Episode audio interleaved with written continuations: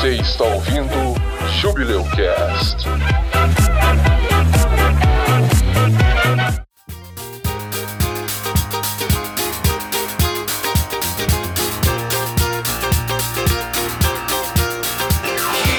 E o Josias tá caindo de novo. Uhul!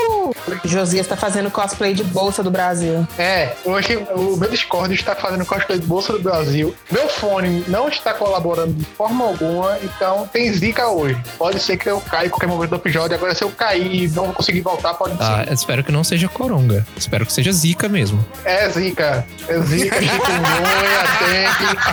Tá foda.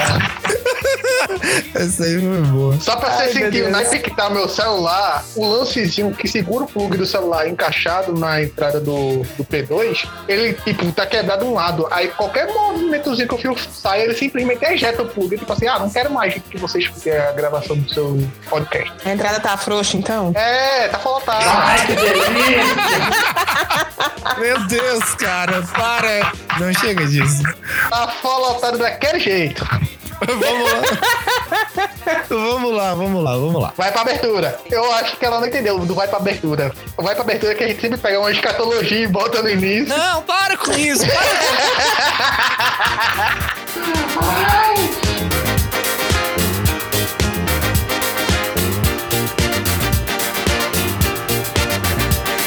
Oi, meu nome é José Dias e Corona Nossa, tá travando tudo. Eu acho que o objetivo é esse. mas é transmissível. Tá- Fica em casa, pô. Resumiu o episódio, Josias travando. Né? Filha da puta.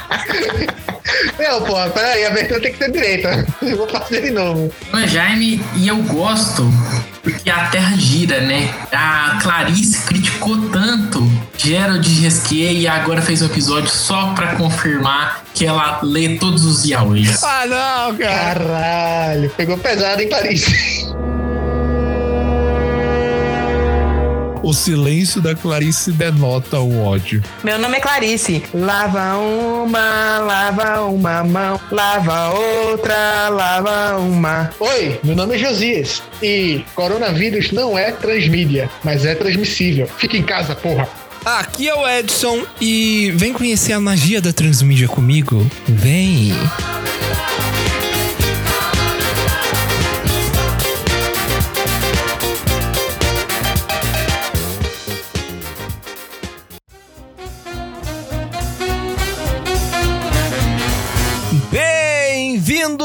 Mais um episódio do Jubileu Cast, o Júbilo dos Podcasts. E hoje, hoje o assunto é sobre um tema um pouco desconhecido, mas que a gente presencia todo dia. Hoje a gente vai falar sobre mídias, né? Hoje a gente vai falar sobre histórias, sobre sagas, sobre filmes, quadrinhos, revistas, fanfics. Hoje o assunto é transmídia e temos a nossa especialista aqui hoje, que é a Clarice. Ela já virou parte Figurinha carimbada. ela, ela já virou parte fixa do elenco do Jubileu Cast. Deixa eu apenas começar com um ponto. É, eu estou aqui por livre e espontânea pressão. A Clarice, ela veio aqui defender o yaoi do Witcher com o Resquier. Puta que pariu, de novo isso. Porque o que o público escreve faz parte da obra, então ela veio defender isso. Nossa, vai tomar no cu, Jaime. Se apresente, Clarice, pra nós, por favor. Meu nome é Clarice, eu sou formada em jornalismo pela Universidade Federal de Uberlândia. Trabalho na área como jornalista, eu tenho mestrado também pela Universidade Federal de Uberlândia em tecnologias, comunicação e educação. Então já dá pra ver que a gente gosta um pouquinho dessa área de lidar com tecnologias e a influência dela mesmo nos meios de comunicação, na comunicação como um todo. Tanto que foi o tema do meu TCC que está sendo utilizado para alavancar esse episódio hoje, que é a transmídia, que é uma ferramenta de narrativa que pode ter várias funções, pode ser utilizada de várias maneiras, mas ela tem sido principalmente utilizada para entretenimento. Várias franquias, histórias têm utilizado essa ferramenta para poder contar as suas histórias. Como vocês viram, é um assunto que abrange muita coisa. A gente vai explicar pra você o que que é transmídia, tem uns exemplos muito legais. Isso tem muito a ver ver com você, você ouvinte, mas fica com a gente. Hoje tem coisa muito legal nesse episódio. Então, joguem fora seus remakes, salvem suas adaptações e tire o pó dos seus quadrinhos, porque hoje o assunto é transmídia. Vamos lá.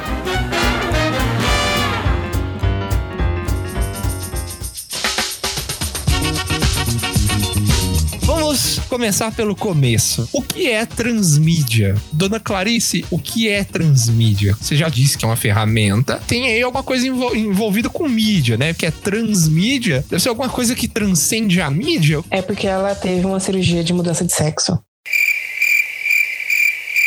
Ah! Nossa, ninguém falou nada. que horrível. É que foi muito engraçado, eu tô rindo aqui.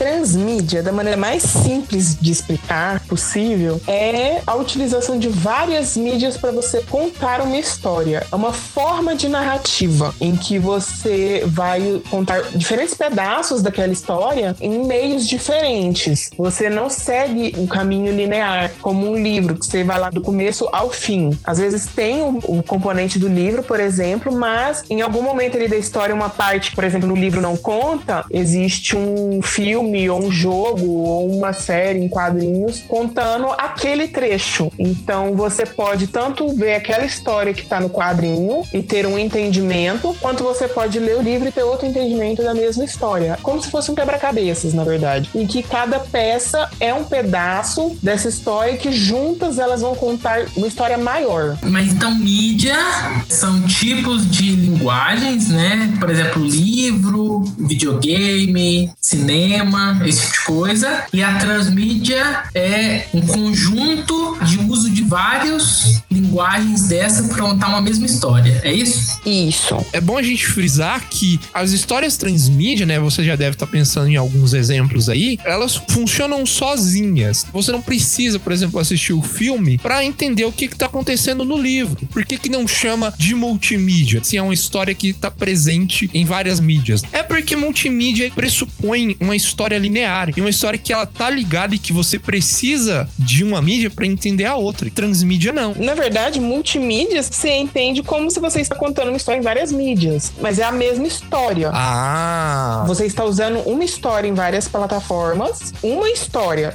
é a mesma história. É como se eu pegasse o conteúdo todo de um livro, aí fizesse um quadrinho exatamente igual. Ou então colocasse em vários CDs ou DVDs o mesmo conteúdo. A transmídia já são conteúdos diferentes. O conteúdo que ele tá no livro, o conteúdo que ele tá numa história em quadrinho, que está num jogo. Às vezes até pode ser vários livros com conteúdos diferentes. Que é, por exemplo, como acontece em Harry Potter, que a gente tem a história de Harry Potter e aí tem os três livros, o Quadribol através dos séculos, as histórias do Bidelbardo e o Animais Fantásticos e Onde Habitam. São livros de Harry Potter, mas elas não têm a mesma história de Harry Potter. Aí o último, o último livro, que é o Relíquias da Morte, ele cita o livro e o Dumbledore dá um livro pra Hermione, do Bidelbardo, né? Isso. Então, naque- no caso, ele fala nas- na- no livro só o que é importante pra história. Mas você pode pegar o livrinho lá e ler o resto, ou ler os contos originais pra ter uma compreensão maior, pra ter um insight maior da história. Ou até mesmo eu tenha uma experiência.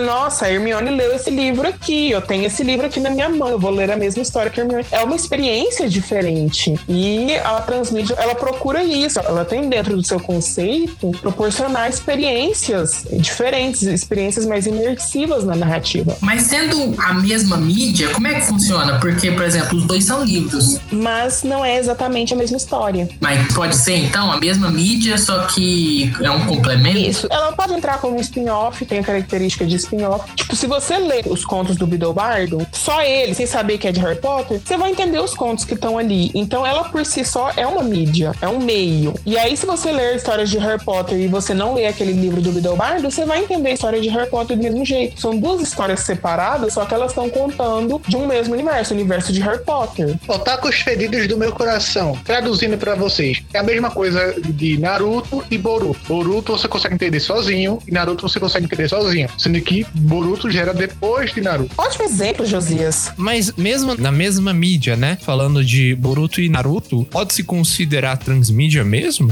Eles são sequência influência um do outro, mas sendo que não são dependentes, porque a história de Boruto, tudo que você tem de Naruto, ele é explicado em Boruto, até mesmo com flashback. É, é uma continuação, né? Não, isso aí Tá conta. mais pra uma continuação, mas que você não obrigatoriamente tem que assistir Naruto, porque eles explicam em Boruto. No caso de Harry Potter e os contos do Beetlebar, do Animais Fantásticos Onde Habitam, você não tem essa explicação. É o mesmo universo, você vai entender. Se você for ler os contos, você vai entender a historinha, né? Porque é tipo uma fábula, do mesmo jeito que a gente tem a fábula do Chapeuzinho Vermelho, as historinhas, né, dos irmãos Grimm, os contos dos irmãos Grimm. É É nesse mesmo sentido, os contos do Beetlebar, só que pra bruxos. Só que você não, não tem essa obrigatoriedade de entender Harry Potter pra acompanhar aquilo. Hum, entendi. Vamos pro exemplo que você usou no seu trabalho, no seu TCC, e que eu acho um dos mais didáticos possíveis, que você usou orgulho e preconceito para fundamentar o, o seu TCC. Na verdade, meu TCC aconteceu para fundamentar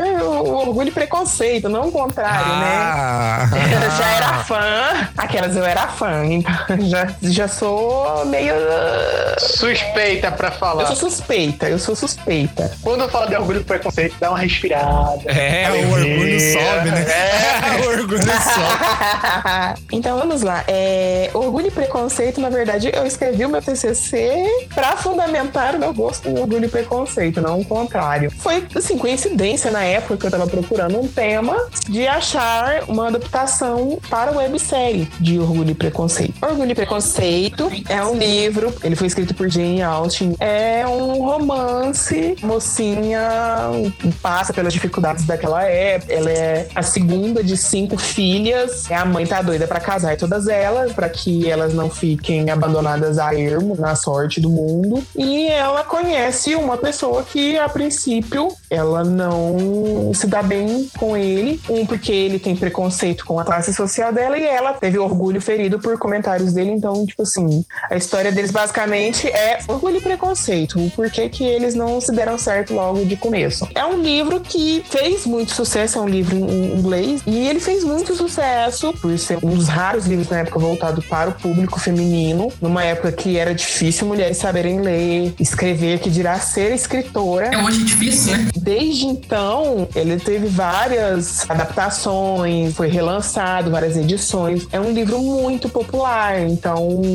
é possível você conseguir ele. Você for numa livraria, você acha aqueles livros de bolso, aquelas coleções de livros de bolso, de Shakespeare, de Jorge Amado. é, você acha ne- nesse mesmo formato, paga uns 10 reais, você lê. É um livro maravilhoso e muito atual. Assim, eu não sou nenhum literário que lê avidamente obras literárias, mas eu não acho que Jane Austen é tão popular aqui quanto é fora, sabe? Tem até estátua lá, é, acho que em Londres, ou é um lugar do Reino Unido, estátua do Sr. Darcy, né? Que é um dos personagens do livro. É porque é um livro de lá, né? É um livro de lá de uma É.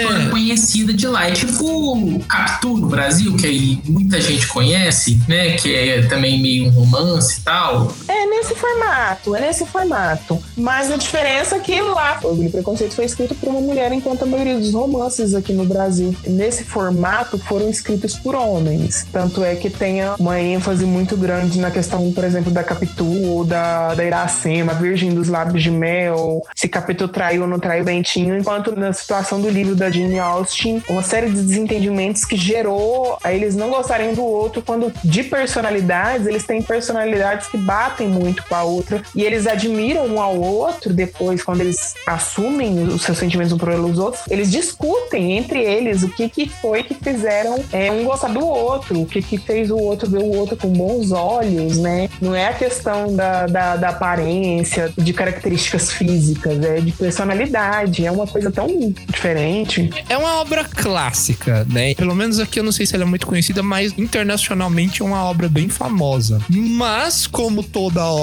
famosa, né? Que já foi lançada há mais de 100 anos, e com isso ela já é domínio público, existem inúmeras versões, inúmeras mídias de, de orgulho e preconceito. E zumbis tem também. Orgulho, preconceito e Tem, zumbis. cara, tem um filme de zumbi, velho. Sim. Tu não podia ter feito a tua tese de mestrado sobre ele, não? Não tinha saído. É porque o do zumbi saiu depois. Tem outro da, da Jane Austen que todos delas são assim dois sentimentos, né? Orgulho e preconceito. Aí tem o outro que é Razão e sensibilidade. razão e sensibilidade. Aí tem um que eu não sei qual que é. É tipo assim, é dois coisas e monstros marinhos. Eu acho que é alguma versão, Tem, né? é, procura aí Jane Austen e monstros marinhos. Vamos, vamos procurar aí. Pesquisa aí. Pausa pra eu verificar isso aqui. É, gente, assim seria tão romance literário mais empolgante. Tipo, ia ter ação e ter romance. Tá bom. Que mais o quê? Razão e sensibilidade e monstros marinhos. Tem. Nossa, e o bom é que a capa é um cara que parece que tem um cabelo de lula, de tentáculos aqui. É tipo, como é que chama aquele cara do, do Piratas do Caribe? Jaime curtiu. Nossa! Mas o, a última adaptação, assim, mais fiel à história, né? É uma que tem a, mulher lá que participou de Piratas do Caribe, né? A Keira Knightley. Sim, a penúltima adaptação, que é filme de 2005, que tem ela, a Elizabeth lá de Piratas do Caribe. Ela é a É protagonista. o melhor filme de todos. É o meu favorito. É ele e a websérie. Gente, Eu ainda fico com o de zumbi.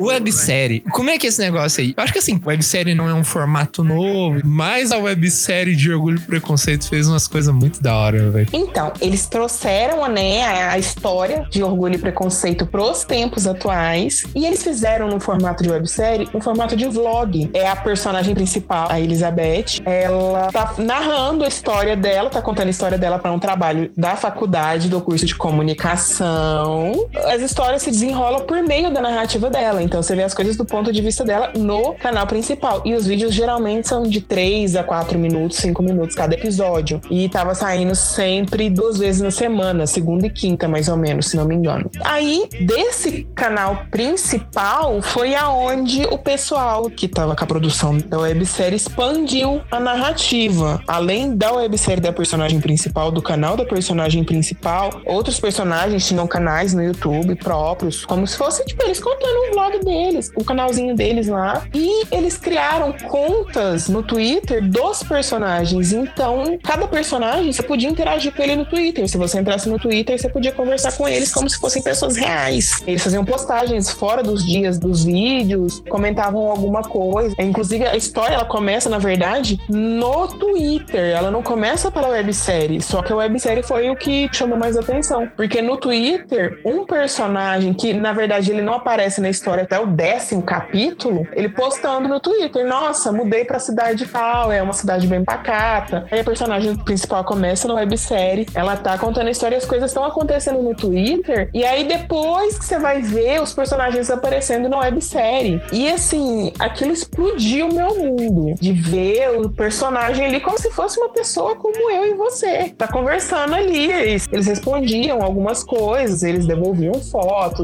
Então, aquilo me chamou muita atenção. Aí eu fui pesquisar. A pessoa joga no Google. E eu vi o termo transmídia. Um trem errado aí. Esse termo aí, vou perguntar para a minha professora. Não me é estranho. Não me é estranho. Eu falei assim: esse termo eu tenho certeza que ela vai saber o que, que é. E eu pergunto, a Mirna Tonos foi minha orientadora do TCC. Quando eu perguntei, Mirna, o que, que é transmídia? Assista a apresentação de TCC da Carol e da Paulinha. São as minhas veteranas. Elas são da primeira turma de jornalismo, eu sou da segunda. Foi um casamento de oportunidades pro meu TCC. Aí você, Clarice, você descobriu por orgulho e preconceito. Só que aí, estudando, você descobriu um monte de outros exemplos, não descobriu? São muitos exemplos. E são coisas que às vezes, tipo, você para assim, você não percebe que são transmídia, mas na hora que você tá ali no engajamento, você tá participando, você tá envolvido com a narrativa, ela se faz transmídia, ela se transforma em transmídia. Tanto é que os exemplos das minhas veteranas que elas usaram nos TCCs dela não tem nada a ver com o que eu usei. A Carol, por exemplo, o trabalho dela foi a, a respeito das experiências transmídias, engajamento da Avon. É uma empresa de maquiagem que criou toda uma proposta transmídia para engajar as clientes, para chamar as mulheres para participar de todo um trabalho da empresa. E a outra foi de um jogo, aquele Cartola FC Ah, de futebol, a experiência transmídia daquele projeto. São coisas totalmente diferentes de uma websérie. O meu próprio mestrado, ele já foi uma outra proposta que eu fiz um plano de aplicação para uma campanha de conscientização transmídia. Então, usando várias mídias para envolver as pessoas numa campanha de conscientização para levar conhecimento, para levar educação sobre um determinado assunto, que no meu caso foi o uso do nome social para as pessoas trans. Mas, mas peraí, peraí, peraí, peraí. A gente até agora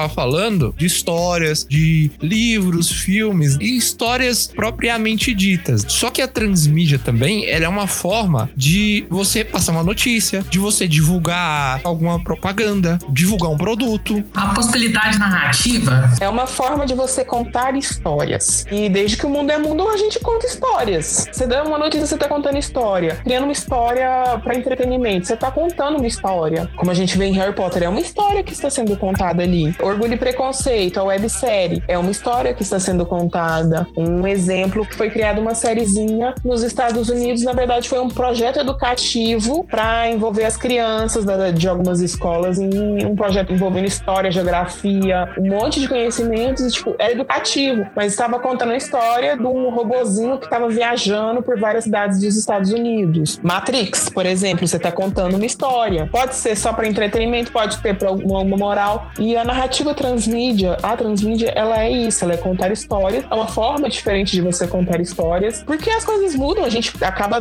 mudando as maneiras de contar histórias, mas também para envolver as pessoas, chamar as pessoas para participarem daquela construção daquela história, que inclusive é um conceito dentro da narrativa transmídia que é a cultura participativa, que é o público também participar, fazer parte dessa produção dessa história. Não é só uma pessoa que vai lá e conta a história para todo mundo e todo mundo é público. As outras pessoas são públicos. Elas também têm a oportunidade de, ao mesmo tempo que elas estão sendo público, de elas produzirem conteúdo para aquela história. Interessante que, falando nessa parte aí de que não precisa ser apenas entretenimento, teve alguns anos atrás, por aqui pela cidade de onde eu moro, atrás dos ônibus não tem aquele letreiro que fica tipo divulgação de marca, divulgação de canal, de filme, Sim. etc. Pronto. Teve um tempo aqui que apareceu do nada, atrás de alguns ônibus, dizendo assim: eu não lembro qual era o no- nome do casal, mas vou inventar um nome aqui. Felipe, eu te amo, volta pra mim, e um monte de coraçãozinho e nada, nenhum logo nem nada. Aí eu olhava assim, telemensagem voltou. Mas colaram isso no ônibus? Não, na parte de trás, da, da janela de trás do ônibus. Sim, sim. Aquilo lá é colado. Colaram? Sim, Pô,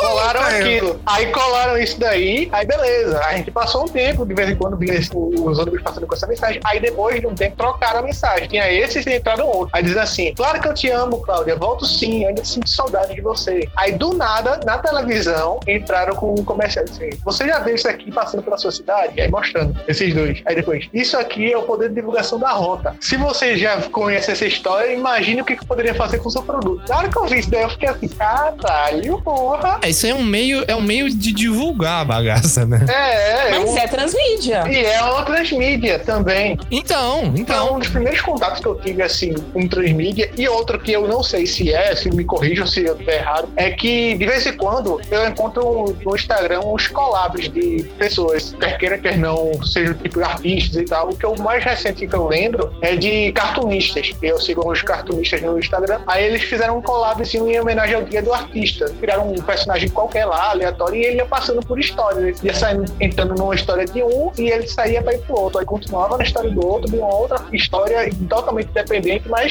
seguindo uma história maior. Essa eu não sei opinar. Glória Pires Feelings.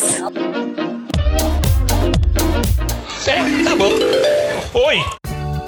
Bom, já explicamos pra você. Clarice deu o exemplo maravilhoso de transmídia, né? As adaptações do livro da Jane Austen, né? De Orgulho e Preconceito, os filmes, as séries, né? A websérie. Todas elas exemplificam muito bem como que a transmídia funciona. Só que a gente ainda não explicou, porque até agora tá bem fácil de entender. Mas o que, que não é transmídia, né? Porque, assim, é muito fácil você ir lá pegar essa obra que já tem mais de 200, né? Mais de 200 anos de idade e, e adaptar ela várias vezes vezes durante a história, né?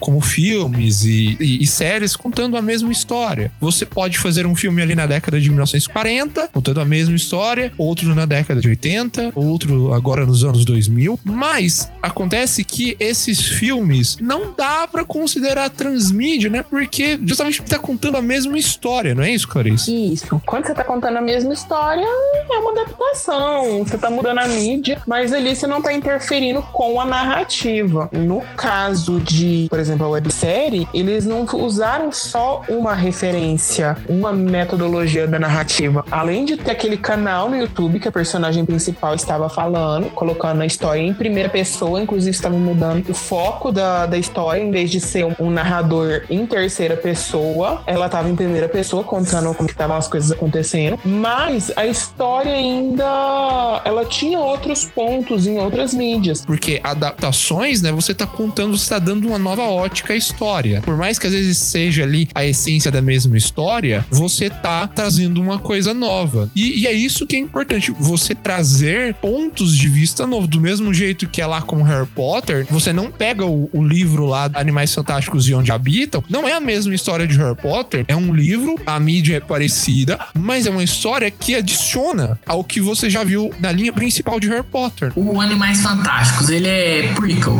ele é antes, né? Só que ele em si, a história em si do Animais Fantásticos não é transmídia, porque não usa outras mídias.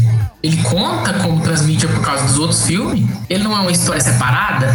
Ele é uma história separada dentro de Harry Potter, do universo de Harry Potter. A história que acontece nos filmes de Animais Fantásticos e Onde Habitam, ela acontece antes das histórias que a gente conhece em Harry Potter, da história do Harry, da Hermione e do Ron. Só que a narrativa, como ela foi apresentada pra gente, a gente conhece a história do Harry, a gente sabe que tem os livros, o Animais Fantásticos e Onde Habitam, ele é um livro que é usado como material escolar em Harry Potter. É usado pra pra disciplina de cuidados com as criaturas mágicas. Sim, mas o, o filme não é uma adaptação desse livro. Não, Porque ele só pega o conceito.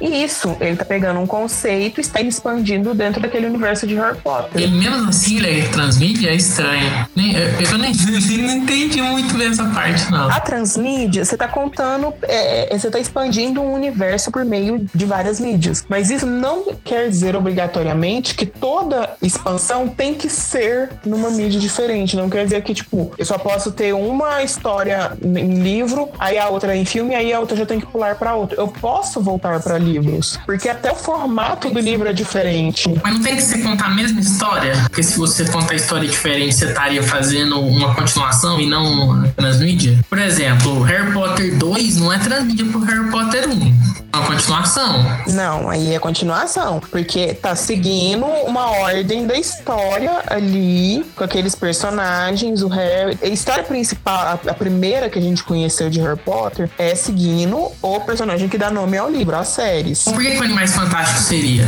Ele é como se fosse uma continuação. Não, porque ela tá pegando uma informação que a gente é apresentado em Harry Potter, que é o livro Animais Fantásticos e Onde Habitam. A gente sabe que esse livro existe e a gente sabe que o Dumbledore ele derrotou Grindelwald, lutou contra Grindelwald na época da Segunda Guerra Mundial. Essas são informações que são apresentadas pra gente em Harry Potter, na época que o Voldemort ainda tava seguindo a escola, na, na década de 40. O que ela pegou? Ela pegou essas informações, juntou com a questão dos animais fantásticos e aí tá fazendo um filme se passando nessa época pra contar uma outra parte que influencia na história de Harry Potter, mas que se você assistir só ela, não vai influenciar as informações, porque ali você tá vendo o Dumbledore mais novo, você tá vendo como que aconteceu aquela guerra, vai transformar o Dumbledore no maior mago de todos os tempos. O cartãozinho lá dos sapos lá de chocolate, porque ele derrotou o bruxo das trevas Grindelwald e fez lá o trabalho dele com os 12 usos do sangue de dragão com o Nicolas Flamel. Mostra as duas partes de Harry Potter. A que a gente tá vendo ali no começo, que é a história com o Nicolas Flamel, e a parte anterior, que é utilizada em Animais Fantásticos Onde Habitam, que é a relação dele com o Grindelwald. Eu entendo essa parte. Eu acho que conceitualmente o, universo de Harry Potter ele é transmídia, mas é algumas coisas fica difícil de entender, assim. Mas, por exemplo, esse negócio que você falou do sapo de chocolate é interessante, porque tem informação que só existe no sapo de chocolate, e se eu não me engano, acho que todo ano sai um- uma figurinha nova. Aí saiu figurinha, por exemplo, do Merlin. Aí falou que o Merlin era de Sonserina. Aí isso adicionou coisa na história no sapinho de chocolate. Então aí nesse caso aí eu entendo a questão do transmídia de fato, assim, mas no filme eu acho que fica meio nebuloso, sabe? É, por exemplo, o livro do Animais Fantásticos, no momento em que você adiciona mais história, mais informação que o público pode aproveitar, às vezes, por mais que seja a mesma mídia do livro, ou uma mídia diferente do filme, pelo que eu, eu li aqui. é transmídia, porque ele tá contando algo que ainda não foi contado e tá tornando o universo mais rico. Isso mesmo. Essa parte de acrescentar informação não é obrigatório que você tenha que ter sempre mídias diferentes. Tanto é que, por exemplo, na, na websérie adaptação de Orgulho e Preconceito, existe mais de um canal no YouTube para contar a história da narrativa. Porque a gente tem o canal da Lizzie, os diários dela, tem o canal da Lídia, que é a irmã da Lizzie, tem o canal da Maria, que é amiga dela, que já tem um outro propósito mostrar a personagem quando ela não está junto com a Lizzie. Um quarto canal ainda foi criado na reta final da história, porque eles usaram esse canal no YouTube como se ele fosse uma demonstração de um aplicativo de uma empresa que tem dentro da websérie. Então, eles estão aproveitando essa mídia para acrescentar informações de maneiras diferentes. Se eles fossem criar um aplicativo especificamente para fazer essa demonstração,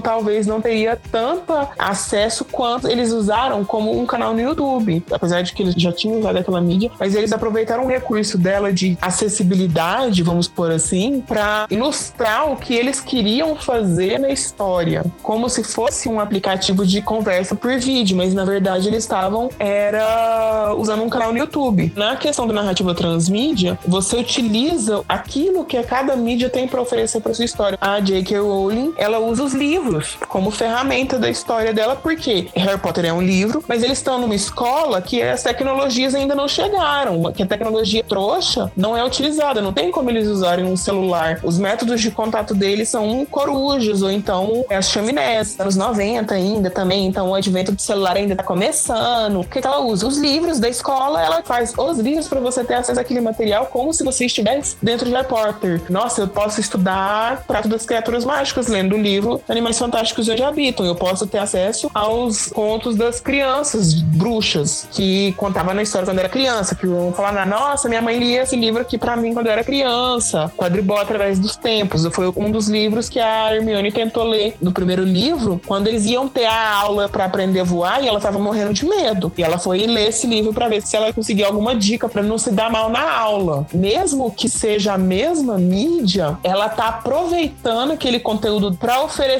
uma experiência que vai te colocar mais próximo dos personagens, vai te dar uma vivência diferente daquele mundo. É, até aí é interessante e tal você procurar esse tipo de conteúdo, você ter contato com materiais e obras diferentes que deixam a história mais rica, mas a, a gente sabe, é praticamente é de conhecimento comum as fanfics de Harry Potter. É um inclusive oficial, né? É, essa modificação É, é, virou, né? então fica oficial aí. Virou. Mas vulgo, né? Vamos citar aí a, a doença que o Josias citou aí, né? O, o romance do Hagrid e Hermione nessa Eu não citei nada, quem cita isso daí é Jaime. monstruosidade. Eu, eu não falei nada. É, eu falei nada disso. Mas assim, vamos pensar assim: ah, eu, eu tô lá, eu sou um, um escritor de fanfic e eu vou lá e escrevo, sei lá, um- uma história ali que acontece entre o quinto e o sexto filme. Essa obra que eu escrevi, né? Essa obra fictícia que eu escrevi, ela é transmídia? Eu acho que não é. Então, é... vai depender. Então, cara, É porque é fácil falar do orgulho e preconceito porque é domínio público. Então, em teoria, qualquer um pode mexer lá e foda-se, né? Não necessariamente. Não tá ligado ao autor, não. Tá ligado a um negócio, a um termo que eu, vocês, todo mundo que é fã, você ouvinte também, contribui, que é uma coisa que é chamada de cultura participativa, que tem a ver com um termo que eu vou falar difícil, epistemofilia.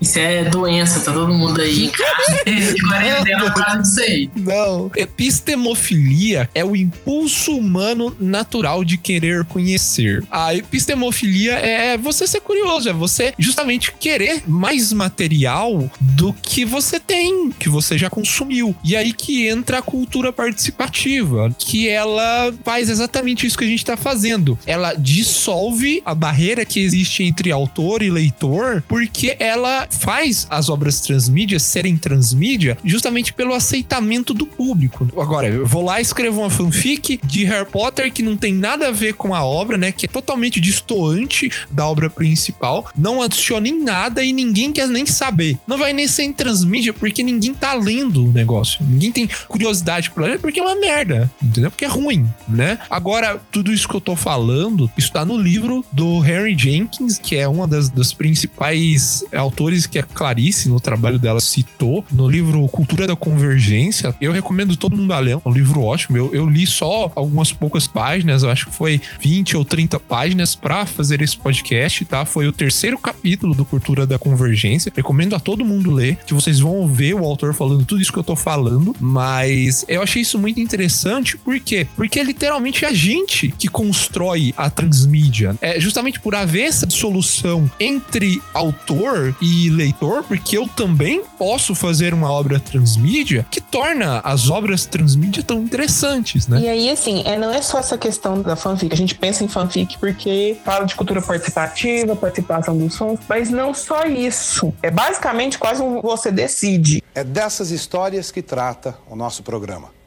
Histórias sempre contadas no limite entre o certo e o incerto.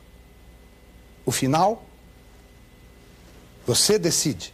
Você decide é um exemplo de cultura participativa, porque você dava o rumo pra história, Nossa, esse aí só a galera mais velha que vai lembrar. né? Porque assim, no geral, a gente fala de fanfic, se você não lê, se ninguém lê, aquela fanfic não vai ter importância nenhuma, não vai caracterizar como transmídia. Por isso que eu até falo que depende se ela vai entrar ou não. Porque eu sei que teve casos, por exemplo, de Harry Potter, eu lembro de uma notícia na época que saiu o quinto livro ou sexto, de uma fã do Chile que não gostou do resultado. E ela escreveu um livro e, tipo, meio que pediu a bênção da J.K. Rowling e ela deu as bênçãos para escrever uma versão diferente. Mas não é só isso. Você pensa os fóruns de discussão que o pessoal tá discutindo, nossa, mas a teoria disso, daquilo, daquilo outro. E aí o autor da série, de alguma produção que tá acontecendo ali no momento, ela ser mudada pela participação, igual o pessoal pergunta pra J.K. Rowling direto, assim, no Twitter. Ah, eu imagino que o Harry, quando ele tá sozinho, porque o Ron tá jogando xadrez com outra pessoa e a Hermione tá na biblioteca, ele tem toque, ele arruma o quarto dele tudo por causa de anos sendo condicionado por isso pelos Dursley. E tipo, ela fala, não, realmente é isso que acontece. Tem narrativas que acontecem assim, interferência, acontecendo na hora. Você vê uma coisa ali, uma pessoa comenta e vira realidade. No Lizzie Bennett Diaries, que é a adaptação à websérie, eles fizeram isso. Três brasileiras, elas criaram uma página chamada Socially Awkward Darcy, como se fosse o personagem, o Darcy, né? Colocando que ele era estranho socialmente, ele não era muito bom em se relacionar, que era a descrição que a Liz dava pra ele na história dela, ele não tinha aparecido ainda. Elas interagiram com o pessoal que tava produzindo a websérie, uma página. Eles tinham a página da empresa do Darcy, eles criaram o site como se fosse uma empresa oficial, e a hora que as meninas com essa página interagiram com o pessoal da empresa, eles responderam como se realmente fosse o Darcy deles, como se fosse o personagem. Então, tipo assim, foi um rumo, por mais que tenha sido uma coisa pontual ali, uma ação, uma coisa que interferiu na história principal, mas foi um conteúdo que foi produzido por fãs, os produtores levaram a cabo, né? E a mesma coisa pode acontecer com spin-offs, o pessoal faz vlog é, o tempo todo contando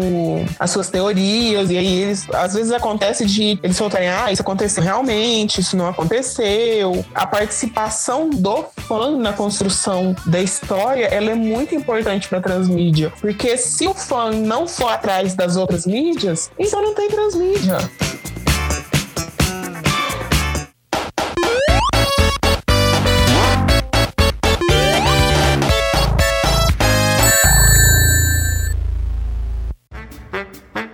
Sonic, velho. Sonic, assim, é, é, um exemplo de cultura participativa, mas o filme em si, é, ele já é transmídia, né? Uma adaptação do Sonic para um, um, visual, né? De cinema e computação gráfica, né? E cinema. Live action. É, e, e, live action, né? E aí lançaram aquele Sonic totalmente esquisito, né? Que parecia um, sei lá, um oh, macaco. não, alterofilista com fantasia. É, que ele tinha músculo na perna e tal. E aí o público foi lá e ó, reclamou: olha, isso aqui não tá legal tá uma bosta. O vídeo lá, o primeiro trailer lá, causou um rebuliço absurdo na internet. Tanto que o vídeo no YouTube, ele foi um dos que mais tiveram dislike na época. Aí o que que aconteceu? A Paramount, que é a, a publisher do filme, que tá desenvolvendo a história, tá desenvolvendo o filme, eles foram lá e falaram: vamos mudar, né? Vamos mudar porque o público não tá feliz. Aí o que, que os caras fizeram? Arrumaram um outro design de personagem, chamaram o cara que desenvolveu o visual do Sonic lá nos videogames e mudaram. É um, um, exemplo muito forte, né? E muito diferente, porque a gente fala de cultura participativa, de fanfic, né? Tá todo mundo aí feliz, né? Tá todo mundo querendo contribuir, mas a mudança, a contribuição, ela é uma via de mão dupla, né? Pode ser tanto por você se sentir empolgado com o universo, quanto por você sentir ódio do que você tá vendo, né? Outra que me lembra essa agora, Edson, foi aquele lance lá com o Jason Todd, né? Do Robin do Batman, lance do pé de cabra. Ah, é mesmo, né? É, é. Isso aqui dali foi um, um, marco, digamos assim, na história dos quadrinhos, onde o público pela primeira vez interferia no futuro de um personagem. Fizeram lá a votação, abriram para votação em determinado período lá nos Estados Unidos. A DC Comics disponibilizou dois números para poder o pessoal ligar para esse número lá para estabilizar o voto, se ele, o Jason Todd iria ou não morrer pelas mãos, pelas mãos do Coringa. É, você lia a revista, a revista terminava num cliffhanger, né, num gancho monstruoso, não sabe se o Jason Todd morreu ou não. Aí no final da revista lá, você acha que o Jason Todd, o, o Robin, deve morrer? Se você acha que ele não deve morrer ou que ele deve morrer, ligue pra tal número. E aí, baseado nisso, eles, eles decidiram matar ou não. Você decide versão DC. É, exatamente. O final, você decide. E foi tão punk que eu lembro que teve congestão nas linhas telefônicas na época, que teve essa publicação aí dessa revista com a interação dos fãs. Outra coisa também, em, que de uma, agora de uma série um pouco mais atual, Sherlock. Sherlock, ele tem lá o lance do Watson, ele escreve um blog, diferente do Sherlock dos livros, que ele escreve no diário. Algo novo, né? É, é isso. Você fala do Benedict Cumberbatch. O Sherlock da BBC, com o Benedict Cumberbatch. O Bilbo. Isso. O Bilbo, ele escreve um blog, e na época, o blog era atualizado nos mesmos dias que saíram os episódios com as descrições que eram colocadas lá pelo Watson. Além disso, o Sherlock, ele fazia parte de um... Não era um blog, era um fórum de discussão, que depois se tornou um site, diante a, própria série eles, eles falam que foi atualizado para ser um site, que é referente à sistematologia, eu acho que é essa palavra, de dedução que o Sherlock utiliza durante os, os casos. Aí ele entra nesse site, ele começa a debater lá, ele joga, digamos assim, os casos para a galera lá resolver, e a galera começa a debater como seria resolvido, e depois o Sherlock lá chega e diz qual, como foi que ele resolveu. Eu cheguei na época que eu tava acompanhando a série, acho que foi na terceira temporada que ele faz essa citação, ele estava sendo atualizado e você conseguia entrar no site, eu não me lembro mais o endereço, hoje em dia eu não sei se tá ativo ainda, mas na época eu cheguei a entrar lá, participar, interagir e tal. Aqui, ó, o site é johnwatsonblog.co.uk. Esses links, tudo, tudo que a gente tá falando aqui vai ficar nos links, tá, gente? Vocês podem acessar o host no site, vai estar tudo nos links de referência lá, tanto o trabalho da Clarice como tudo que a gente tá falando aqui. E esse site aí, esse blog que o José está falando. E se vocês forem legalzinhos, depois de passar toda essa perrengue aí do coronavírus, vocês vão entrar nesse site aí e pedir assim, continua com o Sherlock, por favor. A Sherlock tá de quarentena, meu bem. é isso mesmo, é exatamente isso. Você Decide, ele é muito importante para a narrativa transmídia se efetuar, a cultura participativa. Porque se você vê só a websérie, se você vê só a história em quadrinhos, se você vê só a série do Sherlock Holmes e não procura mais nada, é uma série, é uma websérie, é um livro, não é transmídia. É a hora que você procura todas essas ferramentas, que você vai atrás, que você se envolve, é que a transmídia está sendo construída, a narrativa transmídia está sendo construída. Apesar do meio, do instrumento, ele ser importante, é, precisar estar disponível lá para eles né, acontecer, precisa das pessoas. Sem as pessoas, não existe narrativa transmídia, não existe narrativa, não existe contação de histórias. Outra coisa que vale salientar é que ela serve principalmente, além de gerar a participação do público, ela serve justamente para também aumentar o tempo de vida que teria aquela, aquele método de entretenimento ou até mesmo de notícia. Porque uma coisa é você saber que existe a série. Agora, outra coisa é você saber que tem a série e tem um fórum que a galera fala na série, lá debatendo sobre a série, debatendo sobre outras coisas, dá como se fosse um outro gás, um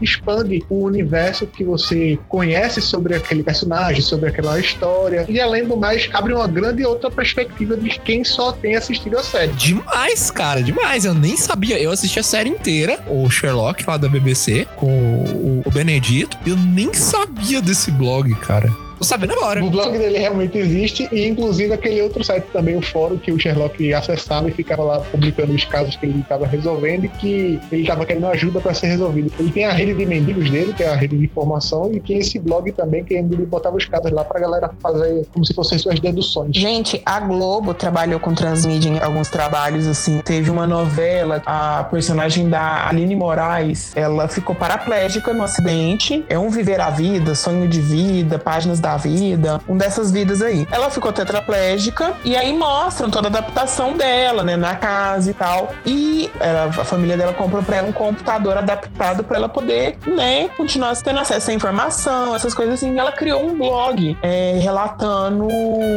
a história de vida dela, o que que aconteceu, né, toda essa transformação na vida dela. E eles criaram o blog, ele era atualizado. Teve uma novela mais antiga, eu acho que era Meu Cantinho do Chão, não lembro. É uma novela que passa mais antigamente, que tinha um programa de rádio. Claro que aí você não, não tem o um rádio antigo pra você escutar, mas você podia entrar no site da Globo e escutar o programa de rádio no, feito no mesmo formato daqueles rádios de antigamente, 1970, 60, aquelas músicas, tudo. Eles fizeram um programa de rádio como se fosse naquela época mesmo, com as notícias da novela ali dentro, como se estivesse acontecendo na vida real, e você podia escutar o programa de rádio. Que Ô, foda. louco. Breaking Bad. Breaking Bad tem o Save Walter White lá, o site que o filho do Walter fez pra, pra arrecadar dinheiro. E ainda tem o Better Call Saul também, né? E a série se já originou do graças da a série do Breaking Bad. Ah, sim, o spin-off contando a história do Sol, né? A série da, da Da Netflix. Netflix não, é da AMC? É da AM- AMC? Acho, que- não acho que é. É, deve ser, deve ser, porque eles devem ter contrato, mas sai pela Netflix, né? É um spin-off que conta a história, como que o, que o Sal virou quem ele é, né? Como que ele virou aquele advogado lá, trambiqueiro. Mas eu acho que pra fechar tudo, pra gente terminar o assunto, é bom a gente falar que a transmídia e essa parte de cultura participativa, epistemofilia, é- o que tudo isso diz pra gente? Diz que, mesmo eu como fã, gostando, né? Além de ser uma maneira diferente de eu aprender mais coisas sobre a obra, de eu conhecer mais detalhes e outros pontos de vista sobre um filme, um livro, mostra que eu também tenho poder de participar naquilo justamente por eu participar como fã, de eu diminuir, né, o que eu falei antes, de dissolver a distância entre autor e leitor, de espectador e, e diretor e roteirista, e eu poder participar como alguém, como um criador também, pra poder espalhar, né, o que eu gosto para outras pessoas. Eu acho que isso é muito importante. Isso dá um puta pontapé na galera que tem sonho de um dia ser escritor, um dia ser produtor, ou até mesmo roteirista. O que seja, porque você é fã de algo e você pode influenciar nesse algo positivamente, vai colaborar para outra galera que gosta também, você vai se sentir tipo, cara, eu tô fazendo o que eu sempre sonhei, estou aqui É. influenciando algo que eu sempre gostei, que impactou minha vida, e daí o cara pode ir muito bem alçar voo pra escrever sua própria história, fazer seu próprio personagem, fazer um spin-off com o personagem que ele montou através daquela história e por aí vai. E, Josias, eu tenho um exemplo justamente disso que você acabou de falar. Lembra que eu falei que algumas meninas brasileiras tinham feito aquela página que interagiu com a websérie de Orgulho e Preconceito? Elas criaram a própria empresa de produção, a Dorbs Produção, e elas fizeram uma websérie no mesmo formato com uma adaptação de Senhora, que é uma história brasileira. Olha aí, eu só não acerto na Sena, né, gente? Fica aí a dica pra você, né? A Clarice é uma ávida consumidora de fanfics também, né? Adoro. Então ela fez esse trabalho e mesmo assim, mesmo tipo anos depois que ela fez, ela ainda continua apoiando, ainda que meio, meio indiretamente aí por fanfic. Às vezes fanfic não tem muita, muita gente lendo, mas saiba que pelo menos a Clarice pode ler, só não escreva yaoi aí do Draco e o Harry, ou sei lá, a história de amor do. Da Hermione e do Hagrid. É, porque isso vai fazer gente como eu chorar sangue. Podia ser pior. Preconceito. Manda pro Jaime, manda pro Jaime. Cara, então nessa porra. Antes que o Jaime fale do Yaoi de Witcher. Meu Deus, de novo, né? A mão do Yaoi e do Jaime tá até coçando, né?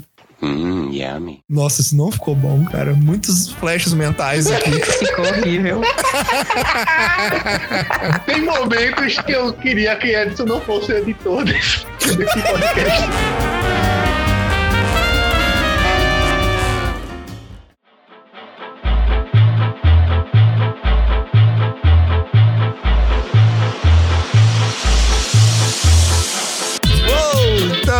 Pessoal. Muito obrigado pra você que ouviu até aqui. Espero que vocês tenham gostado. Esse foi um episódio um pouco mais teórico, né? Mais filosófico, Mais cabeça. mais cabeça, não tão filosófico, mas espero que você tenha gostado. Se você gostou, se você tem exemplo de histórias transmídia, outros tipos de, de obras, sites, jogos, manda pra gente, né? Tem muita coisa que a gente não falou aqui. Tem Matrix, anime, igual o Josias falou, Boruto e Naruto é um exemplo só. Quantos outros que não tem? Se você quiser que a gente fale de outro assunto também, manda pra gente. Você pode mandar pra gente pelo e-mail bico do covo contato gmail.com. Você pode enviar pra gente por qualquer uma das nossas redes sociais, né? Que é Corvo do Bico, é que a gente tá presente no Facebook, Twitter e Instagram. E você pode entrar lá no site e mandar pelo formulário de lá no nosso site bicodocorvo.tk. Tem um formulário lá pra você mandar pra gente a sua opinião ou qualquer sugestão.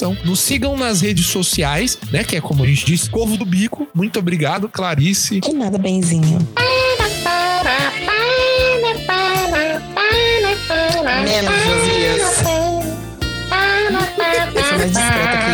Muito obrigado para todos os jornalistas, todos os amigos da Clarice que vão estar ouvindo a gente. né? Se você é jornalista, mas não conhece a Clarice, um beijo para você também. E é isso, pessoal. Até o próximo episódio. Um abraço e cuidado com o coronga. Abraço não, ó o Coronga. É, é, um, dá um, um. Como é que Uma é? cotovelada no cotovelo. Cotovelinho, dá um, uma cotoveladinha pra você. Vida longa e próspera. Ah, é, vida longa e próspera, sem coronga. Saudação wakandiana. Ah, é, outro jeito aí, eu acho da hora também. O pezinho também, você pode dar um, um pezinho. Dá um bicudo logo. Que isso, meu Deus, que isso? A salação do pezinho, aquilo ali é briga pra mim. Nossa. Dá um, dá um chute no pé do outro. O Jaime tá parecendo galinha, velho. Galinha que briga assim. Não, galinha, galinha monta uma em cima da outra. Começa desse jeito, briga na escola.